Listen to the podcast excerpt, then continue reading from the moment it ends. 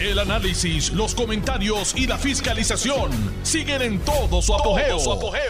Le estás dando play al podcast de Noti1630, Sin Ataduras, con la licenciada Zulma Rosario. Tener la en mira la semana esta y cómo transcurre. Hoy es el último día de mi mes, el mes de julio. Así que estamos al 31 de julio del año 2023 y esta es su amiga Zulma R. Rosario Vega en Sin Ataduras por Noti1, la mejor estación de Puerto Rico.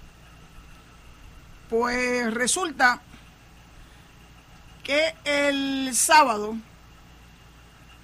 tuve que buscar como aguja en un pajar un lugar donde pudiera hacerle la inspección a mi vehículo porque ya estamos en el umbral de, de que se terminara, ¿verdad?, el periodo de cubierta del Marbete.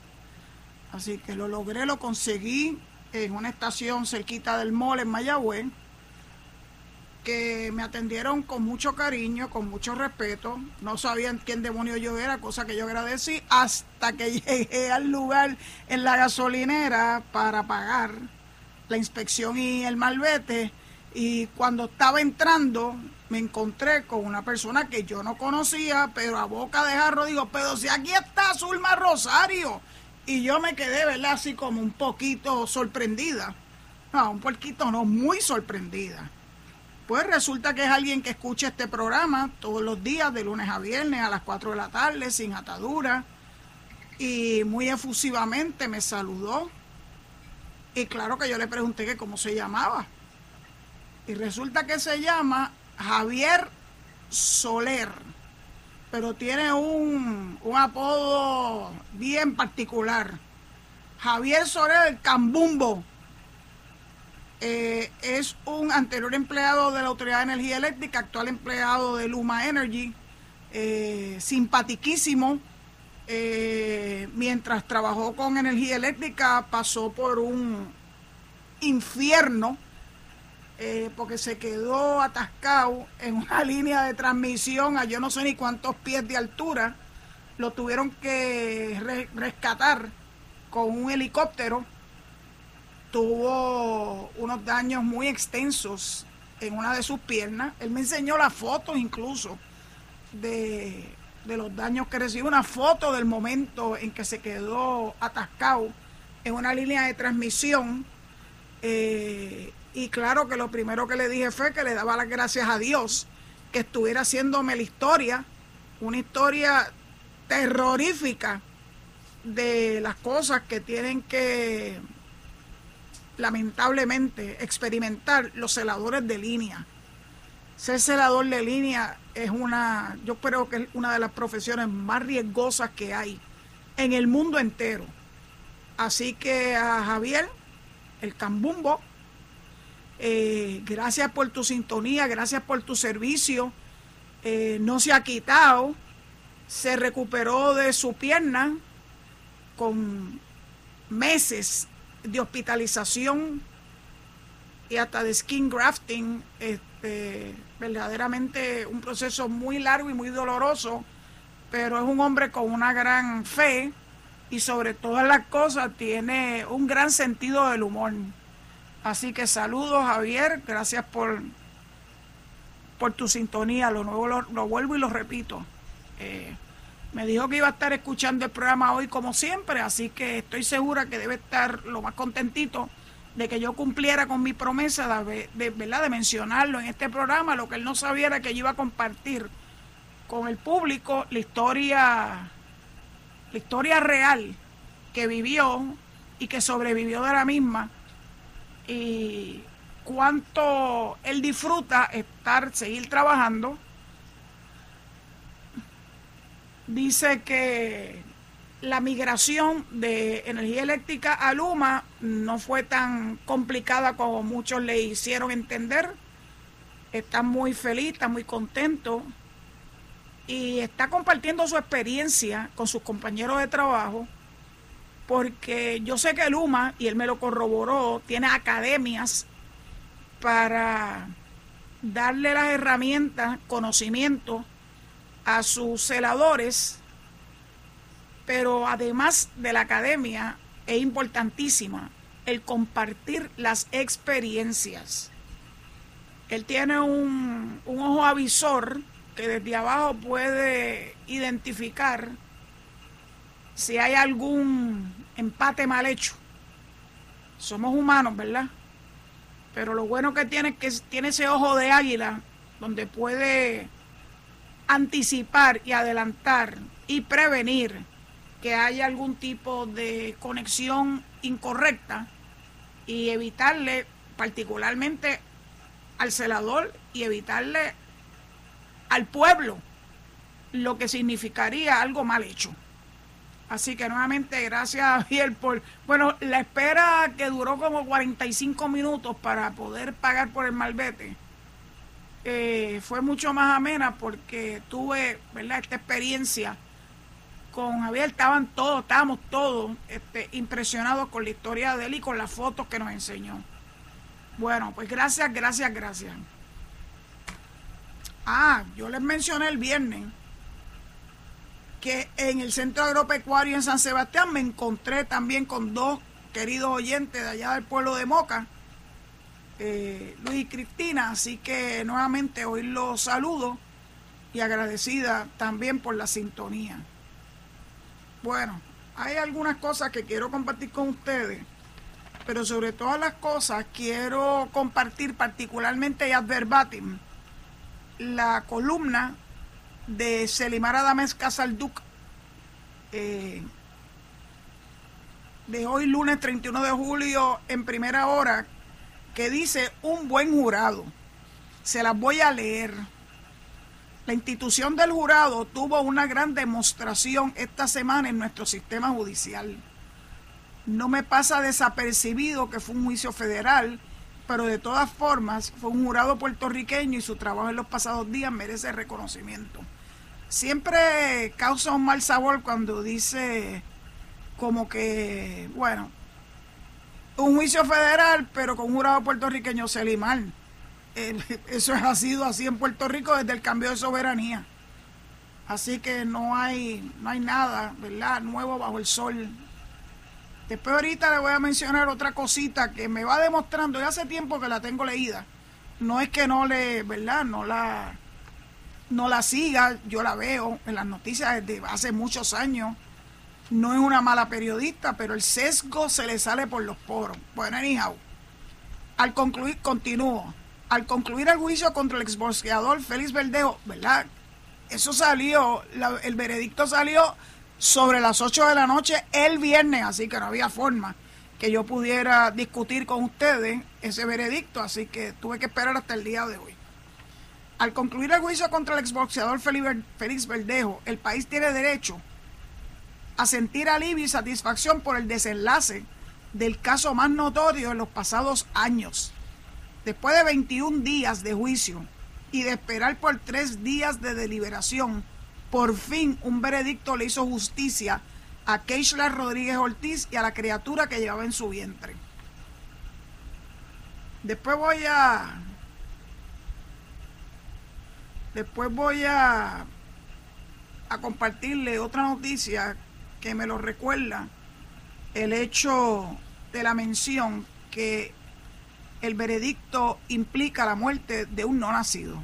Ahorita les voy a hablar de algo que no es idéntico, pero tiene unas ramificaciones interesantes. Su familia continuó, puede cerrar este doloroso capítulo y continuar honrando la memoria de esta jovencita que se ha convertido en un símbolo, en símbolo de la lucha contra la violencia de género. Pero la conclusión del caso no fue fácil. Evidentemente le tomó muchas horas al jurado, compuesto por nueve hombres y tres mujeres, alcanzar la decisión que les permitiría a ellos sentir que hicieron justicia a la víctima, evaluando la evidencia que realmente a sus ojos probó los hechos. Tamaña tarea la del jurado tener en sus manos nada más y nada menos que la vida de una persona que podría ser separada permanentemente de la sociedad y por otro lado hacerle justicia a la víctima de un horrendo crimen que sacudió a todo el país. Yo pienso que estamos en deuda con las mujeres y hombres del jurado en este caso. Y yo también coincido, Selimar. Y con todos los que dan un paso al frente para colaborar con la justicia, asumiendo la más importante labor en cualquier proceso judicial. No es fácil, sin tener conocimiento experto en derecho, evaluar un caso y tomar una determinación más allá de duda razonable. ¿Y eso qué es? ¿Cómo se mide? Ni siquiera en los libros hay una definición precisa. Bueno, Selimar, la hay, pero bueno. Porque ese estándar de prueba no tiene una fórmula matemática. Nada que sea del derecho tiene fórmulas matemáticas, quiero que sepa. Solamente los sentencing guides. Y la sentencia o lo, ¿verdad? Este, el número de años que una persona va a tener que cumplir por una vez declarado culpable en algún proceso criminal. En los procesos civiles tampoco no hay nada escrito. Por eso cuando en un proceso civil se piden daños y perjuicios 800 millones, no hay forma de decir que eso es o no exagerado. Eso va a depender de las circunstancias y de la evidencia que se presenta ante el tribunal o ante un jurado. Dicho eso, en relación a lo que ella dijo, que no hay, no hay una definición precisa, porque ese estándar de prueba no tiene una fórmula matemática, ni estrategia particular para alcanzarlo. Bueno, es simplemente una certeza que tiene que alcanzar el ciudadano jurado de que es mucho más probable que unos hechos ocurrieron de una determinada manera, según lo plantea la fiscalía, que como lo plantea la defensa. ¿Cómo se llega a esa certeza? Ese es el reto. Pues con razón, ese jurado en el caso contra Félix Verdejo se tomó tres días. Pues muy subjetiva la apreciación de la evidencia. Para colmo, el veredicto tiene que ser unánime. La gran responsabilidad que el sistema de justicia colocó sobre sus hombros no exigía menos que una evaluación minuciosa, detallada y concienzuda. Es cierto que nos moríamos acá fuera del tribunal desesperados por la incertidumbre que hubiésemos querido un veredicto en el primer día. Pero la verdad es que si me tocara a mí o a alguien cercano pasar por un proceso judicial, yo quisiera que un jurado como ese tome el tiempo de evaluarlo todo que se tomen todo el tiempo del mundo en observar los detalles y consideren todas las posibilidades. Que nadie se retire del proceso con reserva y que emita un veredicto con su conciencia tranquila. Eso es lo que sabiamente persigue nuestra constitución Selimar y la Constitución de los Estados Unidos de América. Esto es un juicio federal basado en la Constitución de los Estados Unidos de América. Pues sí, en nuestra Constitución también. Pero hay algo que se quedó en ese tintero tuyo que me da a entender como que estás tratando de soslayar que es con la Constitución americana que se llegó a este proceso, porque es en el Tribunal Federal. No es con la Constitución de Puerto Rico. Ay, Dios mío. Eso es lo que sabiamente persigue nuestra constitución al disponer que sean ciudadanos comunes los que juzgan a sus pares. Es nuestro derecho y estas pasadas semanas ese derecho estuvo a prueba. La prueba la pasó este jurado con honores para la tranquilidad de todas y todos. El jurado, verdad, hizo una labor impresionante. No solamente estuvieron cada uno de los días que duró ese proceso judicial, cada una de las etapas de presentación de evidencia, tanto de la fiscalía, que fue extensísima, como de la defensa. Y allí estuvieron muy pendientes a los detalles e hicieron el trabajo que se esperaba de ellos. Así que sí, también felicito al jurado.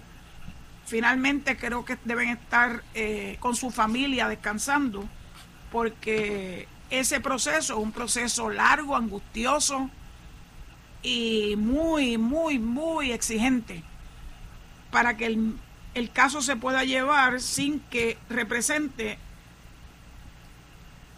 el que se tenga que llevar nuevamente. Recuerdo que en estos días precisamente eh, se celebró un nuevo juicio en el caso de Alexis Candelario por lo que terrible, lo que terriblemente ocurrió en la tómbola allá en Toa Baja, en Sabana Seca. Y el nuevo veredicto también fue de culpabilidad. Así que el jurado original hizo lo correcto y ahora está corroborado por otro jurado años más tarde de los hechos. Funciona, funciona este, la, la figura del jurado tan importante en el sistema judicial, tanto estatal como federal. Entonces, como aquí una de las determinaciones tiene que ver con un niño no nacido, un bebé, Y por esas cosas de la vida, anoche, viendo a CNN en español, me enteré, porque no lo vi en ningún periódico y mire que yo leo periódicos, que el 30 de junio pasado murió Carlos Alberto Montaner. Carlos Alberto Montaner murió a los 80 años. Fue un escritor muy prolífico, anticastrista, es cubano, o era cubano, anticastrista hasta la médula. Eh, terminó por muchos años viviendo en España, junto con su familia, entre ellos su hija, que fue entrevistada anoche por Oppenheimer, el, el periodista de CNN en español. Carlos Alberto Montaner salía en CNN en español y emitía eh, su juicio valorativo de diferentes hechos que se exponían, ¿verdad?, ante su consideración. Pero lo que tiene de particular de la muerte del octogenario no fue que fue una muerte común y corriente. Lleva varios años sufriendo de una enfermedad neurodegenerativa que en los últimos días le impedía incluso hasta tragar. Una enfermedad muy cruel y él, estando en sus plenas facultades, decidió y se lo compartió a su familia que él quería eh, una muerte asistida. También se le conoce como eutanasia. No es legal en todo el mundo, pero en España es legal. Y nos explicó su hija Gina que fue un proceso muy meticuloso de parte de los médicos hubo un primer set de médicos que no estuvo dispuesto a asistirlo por cuestiones, ¿verdad?, de ellos, de su filosofía de vida. Pero sí consiguieron unos médicos serios que fueron llevándolos de la mano a él y a su familia para cerciorarse de que la muerte que él estaba procurando de forma asistida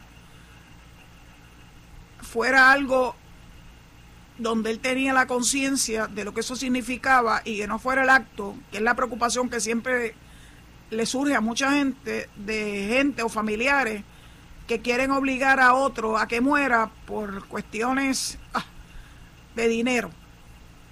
En este caso, toda la familia de Carlos Alberto Montaner, que en paz descanse, estaba de acuerdo con la determinación de él y el proceso que se siguió para que finalmente el 30 de junio muriera.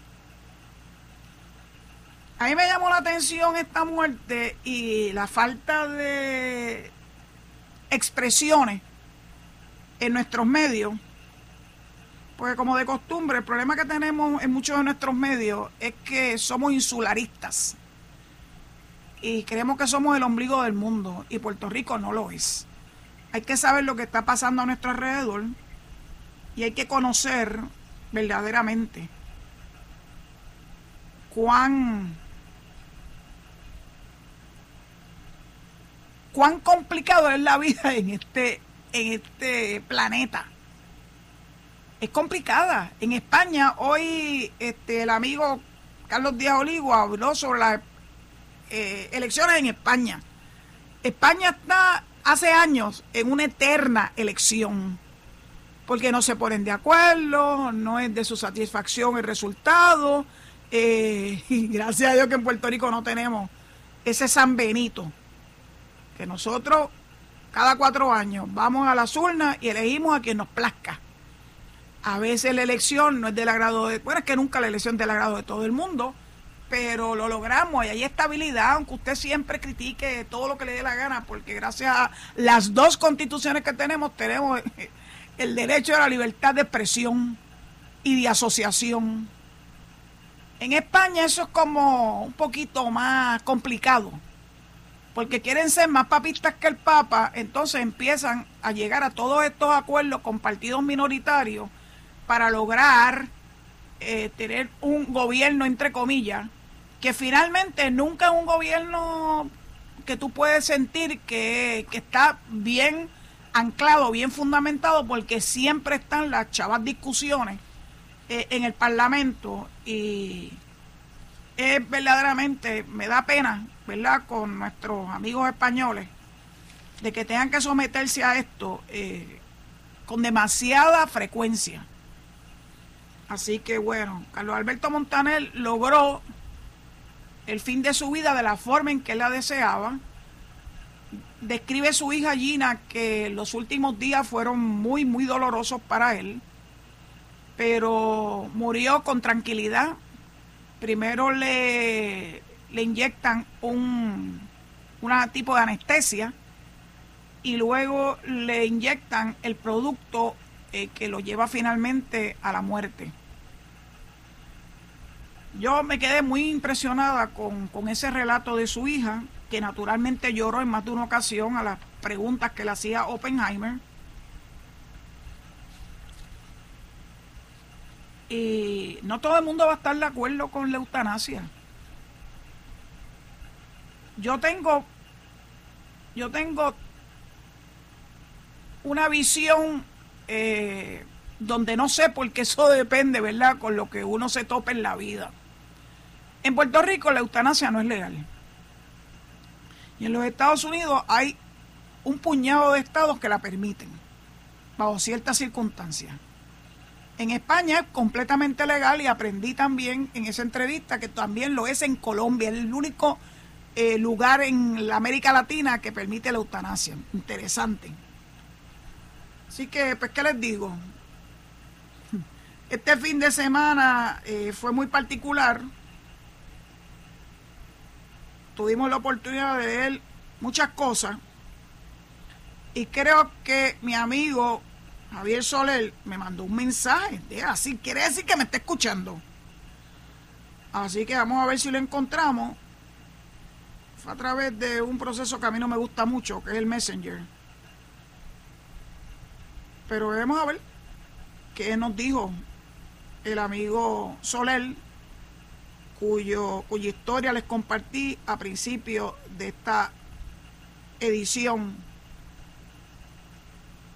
Se llama Francisco Javier Soler Alers. ¿eh? Todo eso. Aquí ah, interesante. El cambumbo. Y tenemos un amigo en común que se llama William Guardiola, sí, CPA eh, y músico. Así que bueno saber. Y él me recuerda que hoy es el Día del Periodista, así que a mi amiga Carmen Jovet y al compañero Armando Valentín, muchas felicidades en su día, naturalmente a Alex Delgado, eh, que son propiamente periodistas.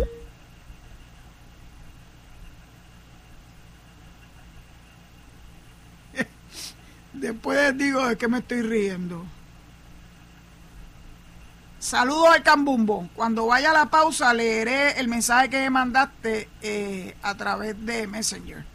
Bueno, ya es hora de que le entregue el micrófono a mi amigo el zombie y que me permita a mí tomar un poquito de agua eh, y leer el mensaje de, de, de Soler porque esto, esto amerita que yo pueda leer de lo que me están hablando. Pues muchas gracias y los espero después de la pausa. Estás escuchando el podcast de Sin Atadura. Sin Atadura. Con la licenciada Zulma Rosario. Por Noti1630. Noti la verdad que la pausa me permite leer algunas cosas que recién salen, ¿verdad? Publicadas. De todos modos, déjenme decirle que el mensaje de El Cambumbo dice: Saludos desde mi barrio Dulce Labio en Mayagüez. Carmen, este es de los tuyos, es coterráneo tuyo. Gracias por el saludo. Y firma El Cambumbo. Yo me siento súper orgullosa de que sea un servidor público que ha puesto hasta tu vida en peligro para que nosotros tengamos el preciado servicio eléctrico en Puerto Rico. Vamos a hablar un ratito de las escuelas. Tenemos lo que parece ser una secretaria de educación, la doctora eh, Raíces, que tiene todos los atributos, todas las experiencias y todos los galones para ser eh, confirmada en el Senado de Puerto Rico. Yo espero que cuando los senadores regresen de su de sus vacaciones vengan con un corazón nuevo. No todos, pero algunos. ¿Por qué les digo eso? Porque se ha convertido casi en la norma que los nominados por el señor gobernador pasen por un vía crucis cuando, cuando van al Senado a completar un proceso, que es el proceso de confirmación. Y siempre y cuando cada uno de ellos haya entregado la documentación necesaria, que no es tan difícil de obtener, by the way, eh, le corresponde al Senado hacer su evaluación. Y últimamente no quieren evaluar. Últimamente no quieren hacer su trabajo. Quieren despachar las cosas a la ligera. Y es tan injusto cuando se supone que esto sea un proceso constitucional de pesos y contrapesos y no es para que uno de los poderes, de los tres poderes, se convierta en un verdugo, mal utilizando el poder que le dio la constitución para que pueda haber un gobierno eh, responsable al mando de nuestra isla. Así que confiada, confiada entre comillas, de que el Senado haga su trabajo a la brevedad posible y que proceda inmediatamente regresen de sus vacaciones eh, a evaluar concienzudamente a la doctora Yanira Raíces Vega y que el Departamento de Educación, que tiene ahora mismo los servicios de ella, porque al haber sido designada eh, por el señor gobernador en receso, le permite actuar como si ya hubiese sido confirmada, pero tiene de todos modos que pasar por ese proceso. Hoy el periódico El Vocero, en la página 3, le dio verdaderamente la importancia que tiene este tema. Eh, el periodista se llama Ian Acevedo y dice que fue una, una tarea especial encomendada a él de entrevistar a la secretaria. Y esa entrevista tiene importantes expresiones que quiero compartir con ustedes. Hay cosas nuevas en el Departamento de Educación. Por ejemplo, existe un programa que se llama P-Card, P de P de Pedro. P-Card, que dará una tarjeta de débito, o sea, una ATH a cada director escolar para resolver las necesidades inmediatas. Ese P-Card, dice, es un instrumento, una tarjeta de débito que va a tener cada escuela para compra de materiales didácticos, de limpieza, instrumentos musicales, materiales deportivos que necesiten de forma inmediata. Se asignó un presupuesto al programa de 18 millones fuera de lo que es el presupuesto Schoolwide, Programa Federal de Asistencia Educativa de las Escuelas. Este año, por ejemplo, las escuelas tienen sobre 1.100 millones en el programa Schoolwide, pero esos 18 millones son para esas compras inmediatas. Explicó alguien que yo quiero mucho, que es el subsecretario de Administración del departamento, Jesús González Cruz, que por cierto fue secretario de corrección hace unos cuantos años. Saludos a Jesús González. Las PICAR poseerán un, un tope de 800 dólares por transacción y están autorizadas para elegir entre 318 productos de catálogo de nuevos suplidores certificados por el departamento. Así que estos, estos, suplidores tuvieron que pasar por un proceso eh, para que fueran finalmente certificados. Son 318 productos. Las tarjetas serán entregadas entre hoy y el miércoles 9 de agosto y serán manejadas por los directores de cada escuela se hizo una subasta para los proveedores de esos 318 artículos para empiecen por ahí a decir, así ah, son los amigos del alma. Hubo subasta. Y esto ya tiene su precio establecido. La tarjeta solo puede ser utilizada con esos proveedores al precio ya establecido. También existe un, un programa a través de un portal informativo que documentará el cumplimiento de labores en un esfuerzo colaborativo entre el gobierno estatal y el Departamento de Educación Federal para mayor transparencia y descentralización en la agencia.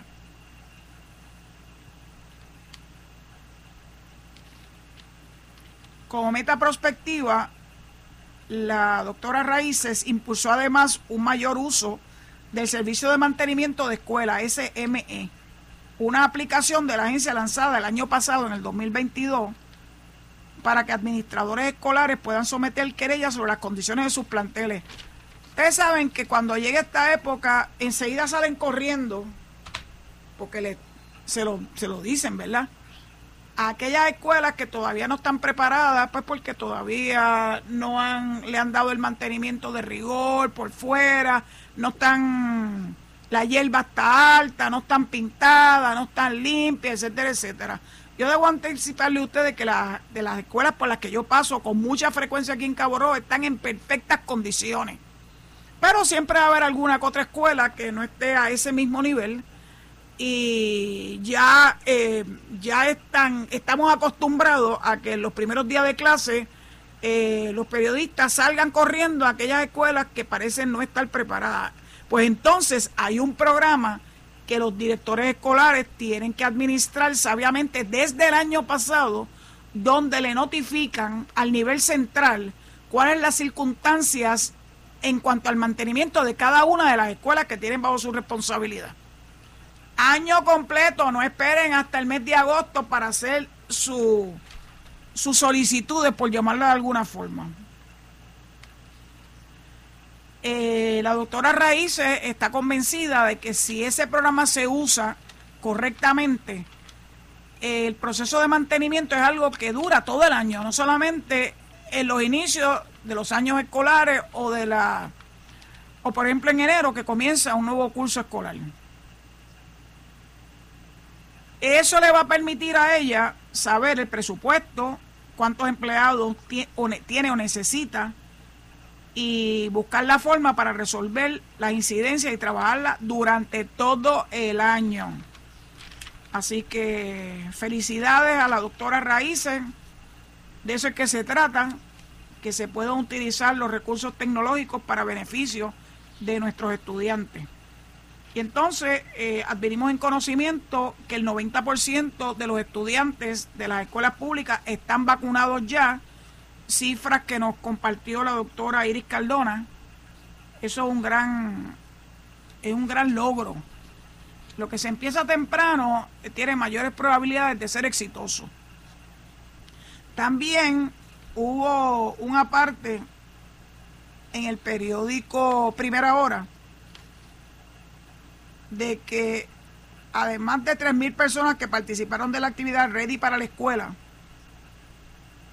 donde se les entregó el certificado de vacunación, también hubo un, un servicio especial que les voy a leer porque yo creo que esto es hermoso.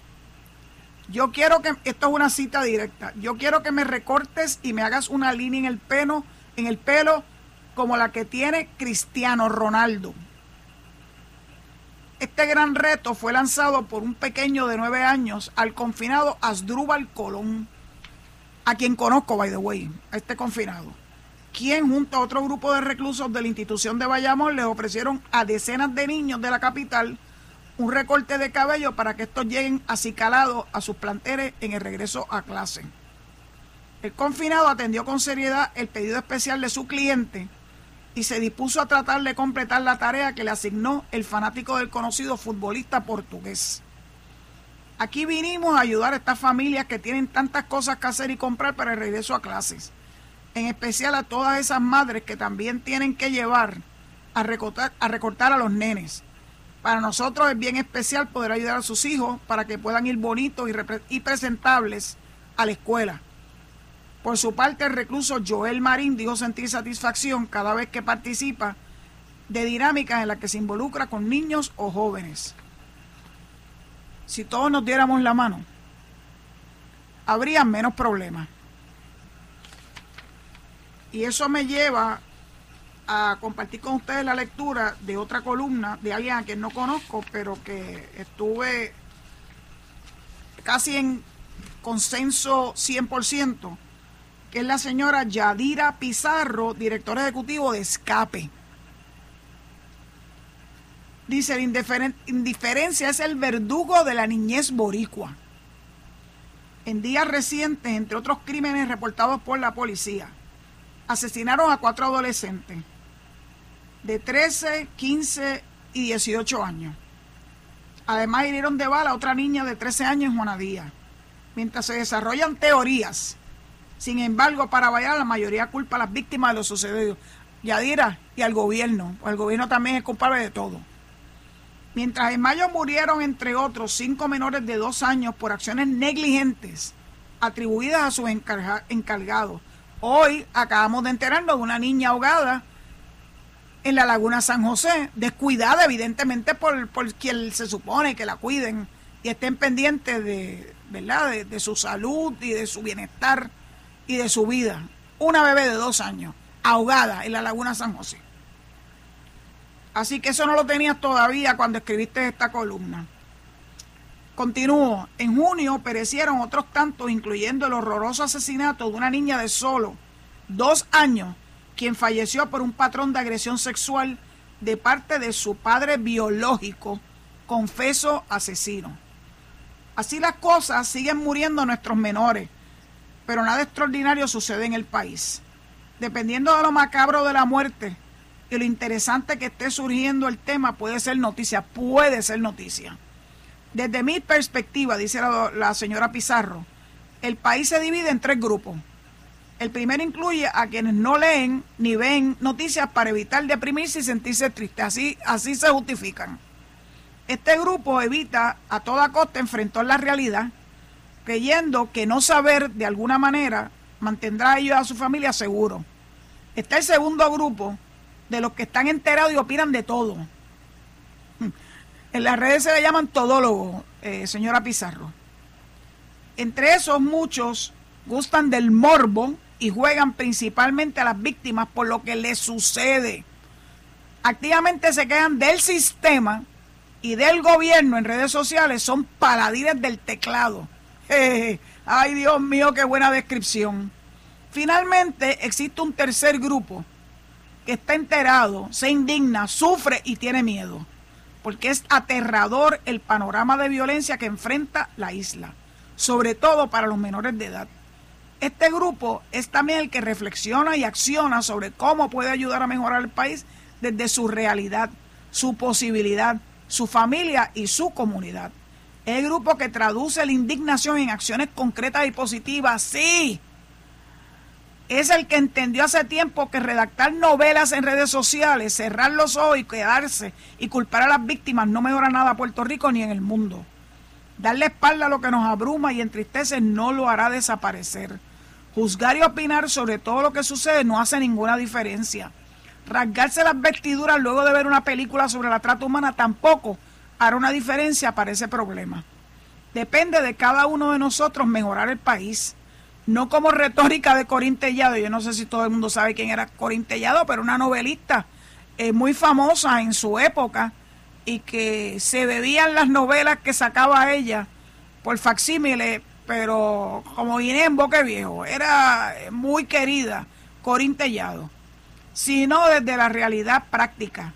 Todos y todas debemos accionarnos desde nuestras familias, nuestras comunidades, nuestros lugares de empleo el qué y cómo hacerlo son preguntas cuya respuesta encontrará todo el que genuinamente desea hacer la diferencia. Eso es cierto. Sé que la, novela, la violencia tiene raíces complejas que van desde la desigualdad y pobreza, falta de oportunidades, entre muchas otras cosas. Pero ¿sabe qué? El lucubrar teoría o análisis tampoco salvará a nuestros menores. Haga lo que le toca como madre, padre, tío, abuela, ciudadano, empleado, empresario o político Esperar a que sea otro quien resuelva es lo que tiene al país y a la niñez donde se encuentra, atrapada en la violencia y la apatía que sostiene. Si lo hubiese escrito yo no hubiese quedado tan bien. Precisamente la semana pasada yo me monté en tribuna cuando a raíz de la muerte de las jovencitas de allá del área de Guayama, todos los dedos apuntaban a que el responsable era el gobierno. Y yo les dije a ustedes y les compartí que yo no estaba de acuerdo con esa teoría, al igual que no lo está la doctora, creo que es doctora Yadira Pizarro, de que la responsabilidad es de cada uno de nosotros, nuestra familia, nuestra sociedad, nuestra comunidad. Esa es nuestra responsabilidad. Hay miles de programas. Escape es uno de ellos, en donde usted puede hacer una contribución no económica, suya, desde su experiencia, desde su educación, desde su formación, para ayudar a los niños. Boys and Girls Club es otra, pero hay muchísimas otras donde cualquiera de nosotros puede dar la mano para evitar tragedias como las que hemos vivido en los últimos tiempos. De momento pienso también en el programa de una gran amiga, Jóvenes de Puerto Rico en riesgo. Búsquenlo. Ustedes son especialistas buscando cosas en Facebook. Busquen Boys and Girls Club, busquen Escape, busquen Jóvenes de Puerto Rico en riesgo para que ustedes vean las cosas que hacen estas organizaciones y muchas otras más para ayudar a nuestra niñez, para darle la mano, para que se sientan que pueden hacer una gran contribución a la sociedad. ¿Se puede hacer? Claro que sí.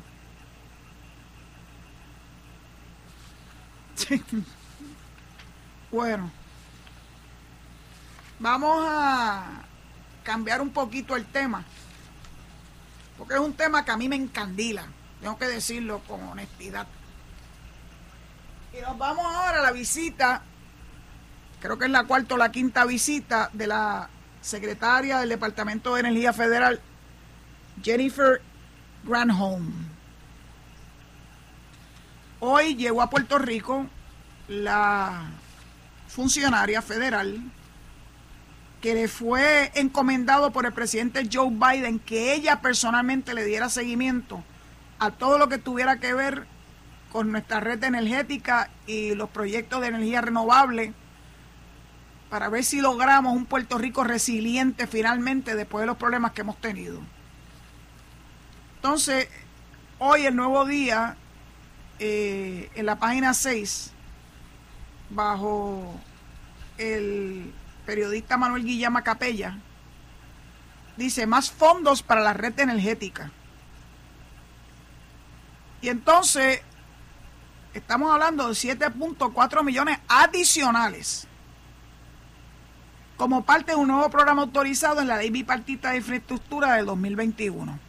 Esa fue aprobada finalmente y con mucha dificultad en el Congreso de los Estados Unidos, porque allá tampoco se ponen de acuerdo.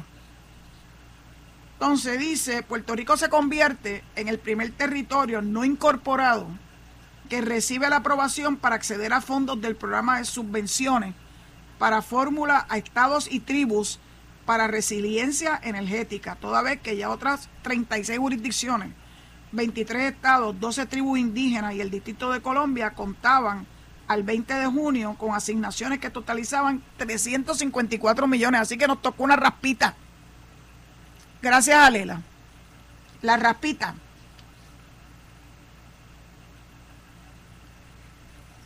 Aunque de momento no se puedan precisar los proyectos, entidades o comunidades que se beneficiarán de la asignación, la directora del Grid Development Office del Departamento de Energía, María Robinson, nos indica que el programa federal va a ser verdaderamente flexible.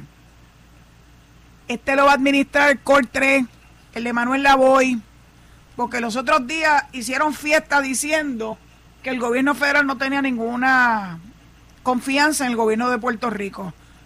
Guess what? El Departamento de Energía está siendo responsable de estos fondos nuevos adicionales al Core 3 de Manuel Lavoy, que ha hecho una labor verdaderamente extraordinaria. dice el, el artículo, en febrero la secretaria de Energía Federal, Jennifer Granholm, anunció junto al gobernador Pedro Pierluisi el inicio del proyecto para la habilitación de una micro red solar a un costo de 13 millones que cubrirá las necesidades del centro médico de Río Piedras. Hoy va a ser, aquí sí lo dice, su quinta visita oficial desde el paso del huracán Fiona en septiembre del 2022. El itinerario de ella es el siguiente. Hoy lunes, a las 3 de la tarde, hay un evento de actualización del progreso de la red eléctrica junto al gobernador Pierre Luis y a la comisionada residente Jennifer González. El evento se le llama Impulsando la Resiliencia Energética. El martes primero de agosto, o sea, mañana, va a haber una reunión comunitaria en Salinas a las once y media, otra en Orocovia a las dos y cuarto y una última en Arecibo a las cuatro y cuarenta y cinco. Yo no sé si la llevarán en helicóptero porque están, los tres municipios están bien distantes uno del otro. El miércoles 2 de agosto, eh, que me acuerdo que le tengo que decir algo sobre ese miércoles 2 de agosto, va a haber una reunión comunitaria en Loíza a las diez y media, mesa redonda sobre plantas de energía virtuales a la una y media en San Juan y una reunión con grupos defensores de personas con diversidad funcional a las 2 de la tarde también en San Juan. En la distribución de la fórmula se han de tomar como factores importantes la población y el área que cubra la jurisdicción.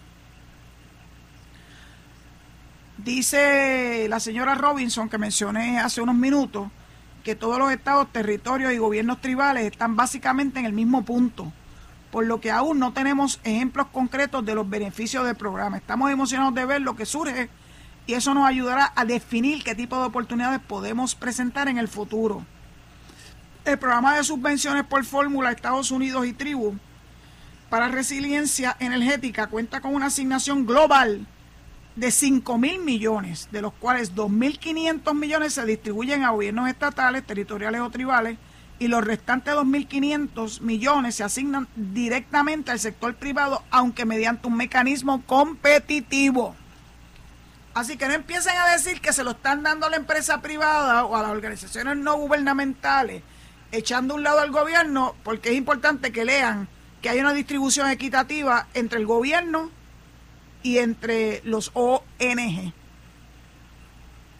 Siempre es importante anticiparle esto, pues empiezan los todólogos a llegar a conclusiones incorrectas de la forma y manera en que se distribuyen los fondos federales que llegan a Puerto Rico. Que llegan gracias a nuestra ciudadanía americana, no gracias a Lela, by the way. Pero que llegarían mejor si fuéramos estados. Lo que me lleva a hablar un poquito de algo que surgió nuevamente en el programa de Carmen Jovet sobre el voto presidencial. Mover al Congreso, todos sabemos que es bien cuesta arriba y bien complicado. Mover al Congreso a que apruebe, es bien complicado también,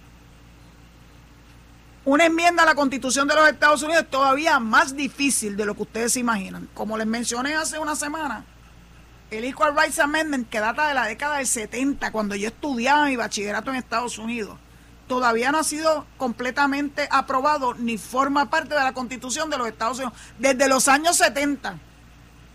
Así que estamos hablando de cerca de 50 años. El voto presidencial es parte integral de ser Estado, al igual que es la elección de senadores, dos por Estado, y aquí estaríamos en igualdad de condiciones, y cuatro o cinco, dependiendo de la población, a la Cámara de Representantes.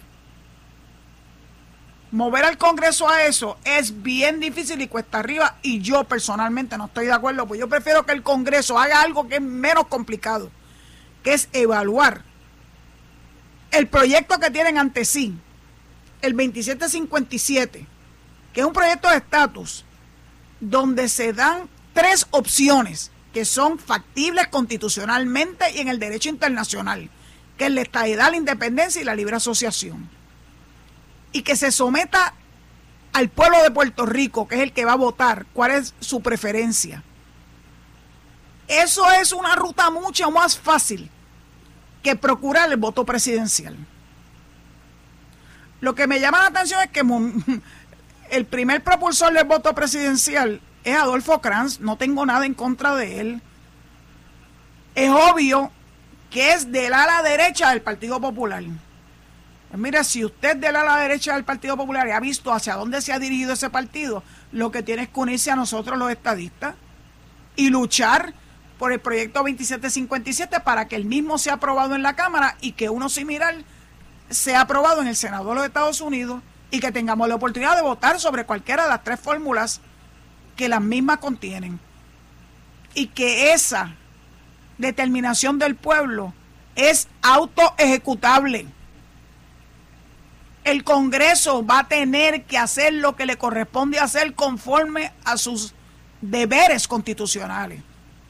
No me van a convencer, igual que no me van a convencer que muevan al Congreso para que hagan a Puerto Rico un territorio incorporado. Absurdo, no es necesario. No es necesario. Fue el Tribunal Supremo en los famosos casos insulares que se inventó lo de territorios no incorporados. Eso no surge de la Constitución en ningún momento. Por ende, es innecesario. Vámonos directamente al proceso por el que pasaron 50, 37 eh, entidades que se convirtieron en Estado. Ninguno de ellos se les requirió que fuera un territorio incorporado. A ninguno. Así que de verdad que yo, cuantas veces tenga que abordar este tema, lo voy a hacer para ver si alguna vez todos remamos en la misma dirección. Cada uno remando en su propia dirección no nos va a llevar absolutamente a nada, a dar la vuelta encima del agua, porque no nos podemos poner de acuerdo en la forma y manera de resolver nuestro problema principal, que el problema de la indefinición de nuestro estatus. Dicho eso, hace rato que le tengo que devolver el micrófono a mi amigo eh, el zombie, recordándole que inmediatamente viene Enrique Quique Cruz, y Luis Enrique Falú y la programación nocturna de Noti1 y que será hasta mañana, si ustedes me lo permiten, a las 4 de la tarde, que regresaré a estos micrófonos en Sin Ataduras. Dios lo, Dios lo proteja y lo cuide. Esto fue el podcast de Noti1630, Sin Ataduras, con la licenciada Zulma Rosario. Dale play a tu podcast favorito a través de Apple Podcasts, Spotify, Google Podcasts, Stitcher y notiuno.com.